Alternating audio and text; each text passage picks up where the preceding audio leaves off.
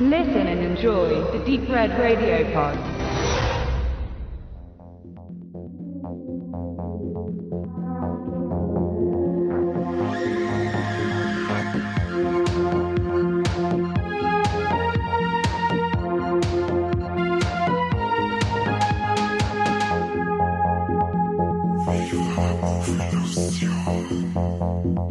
Herzlich willkommen zu einer neuen Folge Viva la Movilusion zu Gast beim Deep Red Radio. Und heute sprechen wir über einen Film, der dieses Jahr sein 15-jähriges Jubiläum hat. Ist zwar jetzt schon ein äh, paar Wochen her, aber deswegen wollen wir trotzdem sehr gerne über diesen wunderbaren Film sprechen. Und zwar Sin City. Sin City vom Robert Rodriguez zusammen mit Frank Miller und es ist auch eine Verfilmung des gleichnamigen Comics von Frank Miller. Da kann der Kani bestimmt dann einen Satz oder zwei darüber nur verlieren. Und um was geht's in Sin City? Also Sin City heißt übersetzt Stadt der Sünde und eigentlich geht's aber nicht um diese Stadt oder, oder, oder sagen wir mal, die Stadt heißt gar nicht Sin City, sondern eigentlich Basin City. Das sieht man auch einmal im Film. Da sieht man aber dann, dass praktisch von diesem Basin das B und das A so ein bisschen beschmutzt sind und dann steht halt da Sin City und jeder denkt sich, ah, okay, cool. Ja, und um was geht's in dem Film? Ähm, der Film ist aufgeteilt in mehrere Geschichten und zeigt unter anderem einen Cop, der kurz vor seiner Pension steht und ein Mädchen vor so einem Psychopathen rettet und dabei sein eigenes Leben aufs Spiel setzt. Dann gibt's noch einen Killer, der heißt Marv und der wird von einer Prostituierten umworben anscheinend damit er sie dann beschützt. Das funktioniert leider nicht so richtig und die Frau stirbt und er rächt sie dann nach und nach an den Mördern beziehungsweise an den Strippenziehern von den Mördern von ihr. Und dann gibt's nur eine Geschichte über den saucoolen Dwight McCarty, der seine Freundin vor so einem Assi ähm, beschützen will. Und äh, ja, leider stellt sich dabei heraus, dass hinter dem Assi ein bisschen mehr steckt, als zuerst gedacht war. Und im Prostituiertenviertel von Sin City, das Old Town genannt wird, ja, spitzt sie dann die Lage so ein bisschen zu. Damit wir aber größtenteils spoilerfrei bleiben, gehe jetzt gar nicht nur mehr auf die Handlung dann drauf ein. Es ist auf jeden Fall ein FSK 18 Film, der dem auch gerecht wird. Sagen wir es mal so. Genau, weil steckt ja nicht, steckt ja nicht gerade hinter dem Rafferty, sondern steckt ja dann auch was in dem Rafferty, gell? Was, im Rafferty? Ja, der, der, der Kollege, von dem du gerade gesagt hast, hinter dem mehr steckt, in dem steckt dann auch noch mehr. Also nicht gerade hinter ihm, sondern auch in ihm. einer, der, einer der FSK 18 Szenen, die das gerechtfertigt haben, meiner Meinung nach. Ja, auf jeden Fall. Und Kani, du kannst bestimmt nur sagen, wer noch Gastregie geführt hat bei diesem geilen Film. Ja, genau. Ähm, ich gehe mal kurz auf die ganze Crew da ein, weil es ist ja, da ist ja ein Riesenschwall an Hollywood-Stars vertreten bei dem Ding. Regie geführt eben der Robert Rodriguez und das ist für mich einer seiner ganz großen Produktionen gewesen. Mit dem Frank Miller, der hat äh, Co-Regie geführt und es gibt einen Gast und zwar an Robert sei alter Spätzl, der Quentin Tarantino. Zustande gekommen ist die ganze Geschichte, weil der Rodriguez damals bei Kill Bill 2 für das unglaubliche Riesengehalt von einem Dollar die Musik beigesteuert hat und dann hat der Quentin gesagt, hey, Alter, fett merci, dann mach ich dafür mal eine kleine Gastregie bei dir, wenn du Sin City verfilmst. Und er hat sich dann der Szene angenommen, die für mich eine der ikonischsten Szenen ist, wenn der Dwight, gespielt vom Clive Owen, mit dem toten Jackie Boy del Toro unterwegs ist, damit er in der Teergrube versenkt und sie da mit der Leiche die ganze Dreh, äh, unterhält, in der eben auch schon wieder was drinnen steckt im Kopf, nämlich der Lauf von seiner Knarre. Und die, diese Autofahrtszene hat dann der Tarantino für den Rodriguez als Gefallen für einen Dollar, äh, äh, da hat er die Schick geführt.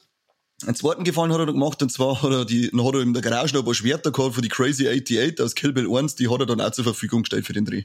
Und weil wir gesagt haben, ein riesiger Schwall an Schauspieler, ich kannte jetzt wahrscheinlich ungefähr eine halbe Stunde vorlesen, was da für große Namen dabei sind, aber die überfliegen wir gerade mal ganz kurz mit den richtig fetten. Und zwar in die Hauptrollen hast du dann Bruce Willis, schon bereits genannten Clive Owen und dann Benicio del Toro. Rutger Hauer ist mit am Start gewesen, leider mittlerweile verstorben. Elijah Wood als geiler Psychopath. Mike, hast gehört? Elijah Wood. ähm, Du meinst an, an Elia? Ja, genau, Eli, Elias oder Elia, wie auch immer der Mike den immer nennt. Elijah Wood. Und sie sich letztlich beschwert hat. ich hab mir das schon gehört, dass du da gemault hast, du Penner. Ja, hör das noch.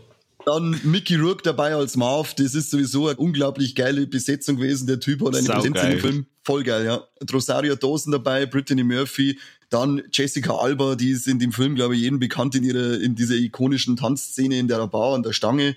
Ist fast so ikonisch, sage ich mal, wie die Tanzszene aus ähm, From Dusk Till Dawn von der, wie heißt Ah, jetzt fällt mir der Name nicht ein. Selma Hayek. Selma Hayek, genau, Dankeschön.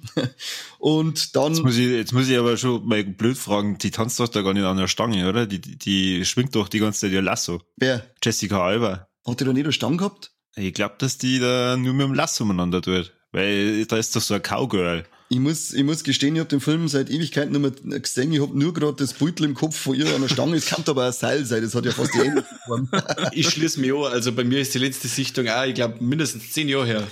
Ach, Kinder, ich habe vor zehn Minuten gesehen. Ich bin vor zehn Minuten der Schwamm gekommen. Ja, also sie hat nur ein Lasso in der Hand. Es gibt keine Stange in dem Film. Okay, ähm, dann, ähm, ich korrigiere mich, sie tanzt mit einer Stange, äh, mit einer Seil. Jetzt habe ich wieder Stange gesagt, für lauter Blödsinn. ähm, auf alle Fälle genauso ikonisch wie aus From Dust Till Dawn, meiner Meinung nach. Und es gibt da noch kurze Auftritte vom Josh Hartnett. Äh, die Devin Aoki als Mihu ist ganz geil, vor allem weil sie wirklich so Basis, also das heißt Basis oder so eiskalt einfach rumkommt. Und dann hat der Frank Miller, der Comicautor und eben Co-Regisseur, hat auch einen Gastauftritt und zwar spielt er den Priester, der glaube ich, der Ziehvater oder der geistige Vater, keine Ahnung, äh, vom Elijah Wood dann äh, gewesen ist und auch ein schönes Verhör mit dem Marv führt oder geführt kriegt. Sicher? Ja. Ich glaube nämlich, er spielt den Priester, der mit dem Marv im Beichtstuhl drin sitzt. Genau. Ja, genau. Und das ist doch auch der Bab oder der Ziehvater von dem, der am Ende, ähm, ja gut, jetzt sind wir schon dabei, der am Ende doch dann auch sagt, dass er Kannibale ist und das Größte in Auftrag gegeben hat. Dann erledigt er doch den Priester. Na, das ist, glaube ich, ein anderer, oder? Ich kann mich nur an einen Priester erinnern. Na, er ist doch, er ist einmal in dem Beichtstuhl und dann ist er noch einmal äh, da bei dieser, was, was ist denn das? Äh, Villa? Und in der Villa, da macht er ja dann den eigentlichen Bischof kalt. Und das ist ja dann der. Und das ist der Rutger Hauer. Ah, schau her, weil der Film so lange her ist, jetzt habe ich die zwei durcheinander gebracht, ja. ja, wirst wow, was du jetzt weißt. Puh. Alter, Gott sei Dank haben wir äh, Wikipedia und Google da, weil sonst hätte ich eh die Hälfte nicht mehr auf drei gebracht, weil der Film so lange her ist. hast du, äh, hast du Michael Metzner ähm, erwähnt? Na, Michael Metzen habe ich jetzt nicht erwähnt, stimmt, der ist auch noch dabei. Aber wie anfangs gesagt, ich kann wahrscheinlich eine Stunde lang oben sein, was da äh, Leute mit, mitspielen, weil das ist, so wie wir es damals schon bei, bei Tropical Thunder gesagt haben, vorher voll geil, so viele Schauspieler, so viel Coole auf einmal. Und dann kommt das Sin City ums Ecken und sagt, hold my Bier und hat halt 48.000 Mal mehr da drinnen.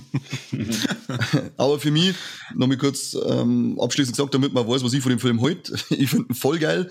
Ist mit Watchmen für mich die beste Comic-Verfilmung, die wir haben der, der, der Stil ist so unglaublich geil eingefangen worden und so geiler Zeit, aber zu dem Thema Stil und äh, verzeiht euch dann der liebe Michael ein bisschen mehr, oder? Ja, auf jeden Fall.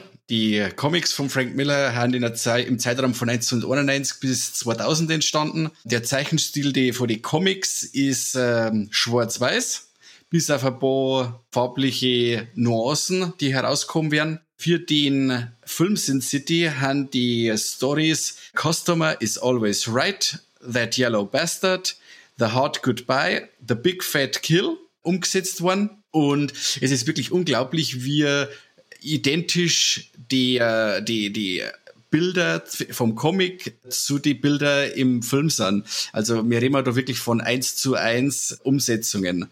Das ist wirklich unglaublich, wo sie die da Mühe gemacht haben und mit welcher Detail, Liebe zum Detail das Ganze umgesetzt worden ist.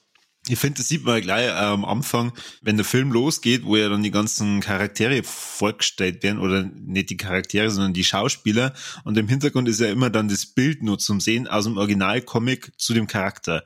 Schon, wenn du da das anschaust, ich, ich finde, das ist bei, bei manchen ja echt brutal gut getroffen. Ja, auf jeden Fall. Sehr cool, ja. Und gut, wir haben auch noch dazu, muss man dazu sagen, es gibt zwei verschiedene Schnittfassungen von Sin City, die wo sie ja von circa 20 Minuten unterscheiden. Die Kinofassung hat ungefähr 120 Minuten Code und ihr wird ähm, nicht chronologisch abgespielt. Und dann der spätere Extended oder Director's Cut geht etwa 20 Minuten länger und da werden dann die einzelnen Handlungsstränge chronologisch abgespielt quasi. Das, die Handlung dann stringent erzählt. Hast du die neue Schnittfassung gesehen? Ja, das ist eher nur die, wo ich gesagt habe, ja, die hätte ich eher nur am Schirm, weil ich die Kinofassung wirklich nur einmal im Kino gesehen habe und dann nur nur die Extended-Versionen.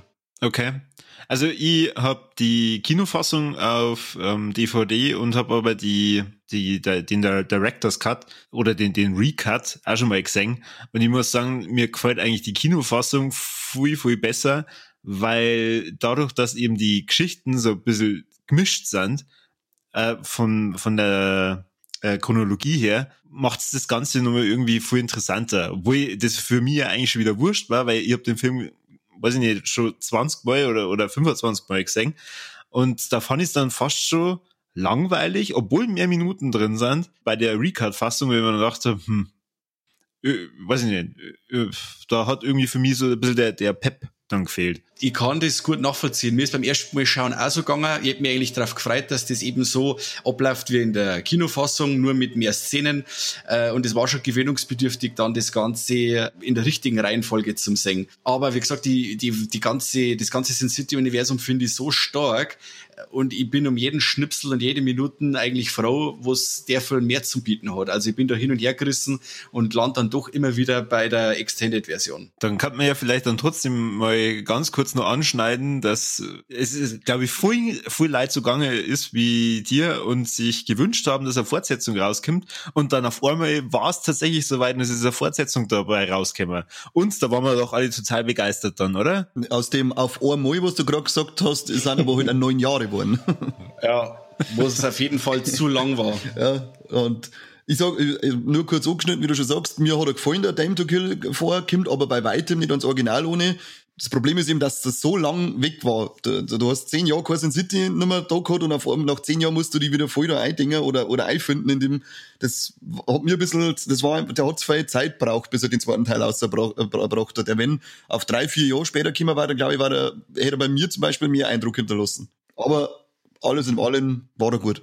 Ich für meinen Teil muss sagen, dass die Stories vom Teil 2 um einiges schwächer sind. Also sie haben sie für den ersten Teil schon die Creme de la Creme rausgesucht und beim zweiten äh, haben die Stories um einiges äh, ja schwächer als die im ersten Teil, wo es mir ja natürlich, wo sich natürlich auf die Qualität vom Film meiner Meinung nach äh, auswirkt. Mm, also das, das weiß ich nicht, ich kenne die, die Stories von, vom Comic nicht. Ich habe ähm, den zweiten Teil bisher auch nur einmal gesehen und habe den damals so für mich abgehakt und dann Motto, ja, okay, sie haben Fortsetzung gemacht, aber also ich bin da auch voll bei der Meinung vom Kani, hätten sie es wahrscheinlich ähm, ja zwei oder drei Jahre später rausgebracht und es wäre einfach da präsenter gewesen, dann war es wahrscheinlich ja ein besserer Erfolg dann geworden. Ja, und außerdem hat einen riesigen Stollenbredel bei mir, weil Eva Green dabei ist. Und wenn Eva Green dabei ist, dann bin ich dabei. Definitiv, die ist vorgemerkt. Äh, nix äh, ist die vorgemerkt. Ich habe mich schon lange vorgemerkt und du bist geheiratet, du haust ab. Okay, Punkt ja, für passt. die. So, und damit man jetzt ganz so viel Zeit von den Deep Red Radio Jungs stehlen oder ähm, besetzen, nur noch ganz kurz dazu gesagt, also Sin City ist auch für mich einer von den geilsten Filmen überhaupt vom Rodriguez und ähm, ich feiere den jedes Mal, wenn ich den sehe. Also äh, nicht nur die Schauspieler, sondern auch diese ganze Art, so einen Film zu machen, ist einfach grandios. Ja, und jetzt kommen wir wie immer zu unserem Triple Threat und ähm, wir stellen die drei goldenen Fragen. Nummer eins, sterben Tiere in diesem Film? Ja. Was lacht es du? Sieht man Titten? Ja. Und sieht man entblößte Trompeten? Ähm, ich sage mal so, ich nahm ihm beide, ich nahm ihm seine Waffen, alle beide. Wenn das zeigt, dass sie in der Faust weg von dem ursprünglichen Körper sind, dann ja. So, da darf jetzt jeder, der den Film noch nicht gesehen hat, drüber nachdenken und denkt sich dann wahrscheinlich, ja verdammt, jetzt muss ich den Film einfach mal ja, anschauen. Vor allem endlich mal wieder Film mit alle drei Sehenswürdigkeiten. Ja, genau. Das haben wir nicht Nein, oft. Das haben wir nicht oft. Na? Also daran sieht dass man den Film anschauen muss. Genau. Und ähm, auch wenn der Film 15 Jahre alt ist, man kann den immer noch ähm, sich super anschauen und dabei Spaß haben und das ist, glaube ich, eine volle Empfehlung von uns, oder? Aber hallo. Ja, er gehört zur filmischen Allgemeinbildung. Genau. Und da geht noch ein kleiner Gruß an einen Bekannten von uns aus. Wenn du nicht aufhörst, dass du den Film absagst, es gibt einmal eine Rückhand. Du weißt, wenn, man, wenn, wenn ich Mann merke. Ja, ich weiß. Der dir. Gut, dann würde ich sagen, vielen Dank fürs Zuhören von unserer Seite aus. Ihr müsst natürlich weiterhören, weil wir sind ja mitten in der Folge von Deep Red Radio drin. Wenn ihr mehr über unseren geistigen Erguss hören wollt, dann äh, besucht uns auf Viva la Movilusion. Wir freuen uns auf jeden Fall. Und ansonsten noch hier ein paar Grußworte vom Kane und vom Mike. Ja, genau. Also unseren äh, lässt den Grattler haben wir schon grüßt, also auch wenn sie den Film ab zum Sagen. Und ansonsten wieder mal fettes Merci und Grüße an die Deep Red Radio Seppen. Der Mike, glaube ich, hat gesagt, er möchte noch nichts dazu sagen, weil er das Hardline noch verarbeiten muss und diese ähm, Annäherungsversuche während der Geschlafen verarbeiten, oder? Irgendwie so war das, Mike. Ja, du, möchtest Fall. du doch schon was sagen? jetzt, wenn ich Deep Red Radio her, muss ich jetzt zum Duschen gehen. Also, ich gehe dann. Schon äh, immer noch schmutzig, immer noch schmutzig. Äh, schreib's mir dann und komm zum Schruppen. Okay, dann vielen Dank und bis zum nächsten Mal. Euer Viva la Movilusion, der, jetzt kann ich eigentlich fast der beste Podcast der Welt. Der beste Podcast der Welt im zweitbesten Podcast der Welt.